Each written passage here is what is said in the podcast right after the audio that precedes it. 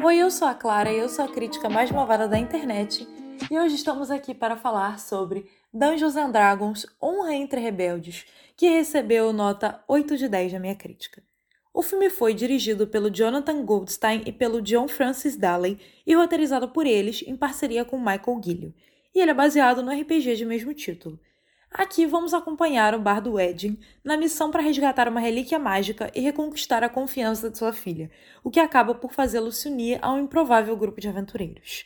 Dungeons and Dragons é, sem dúvidas, um dos RPGs mais famosos já criados, e ele permite que os jogadores interpretem personagens e criem narrativas conjuntamente em meio a um mundo fantástico de características medievais.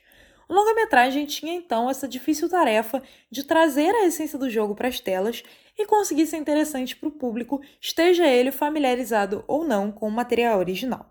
E eu diria que a produção conseguiu fazer isso muito bem. Para tal, o filme conta com um grupo especialmente carismático de personagens.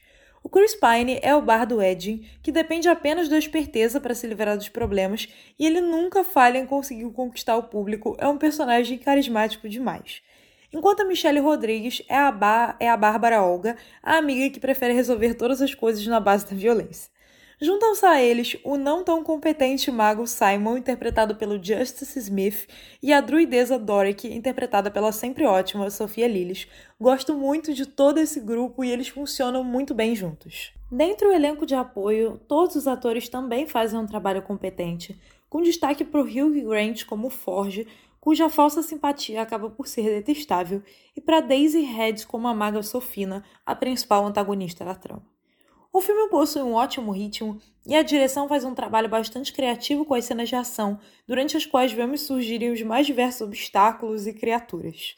Cabe ainda destacar o trabalho de ambientação e figurino que conferem ao longa-metragem uma identidade visual bem própria, além do ótimo uso de efeitos práticos que traz mais realismo para o filme. Numa época que a gente está tão acostumado a ver esse já mal feito, é muito bom ver um filme que investiu em efeitos práticos.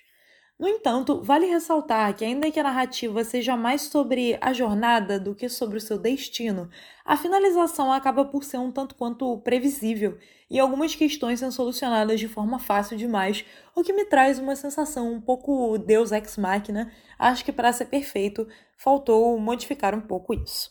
Então, finalizando, Dungeons and Dragons Honra entre Rebeldes diverte sobretudo por conta dos seus personagens cativantes e da ótima dinâmica entre eles, conseguindo conquistar tanto os fãs como aqueles que desconhecem o RPG, então fica aí a recomendação para vocês assistirem.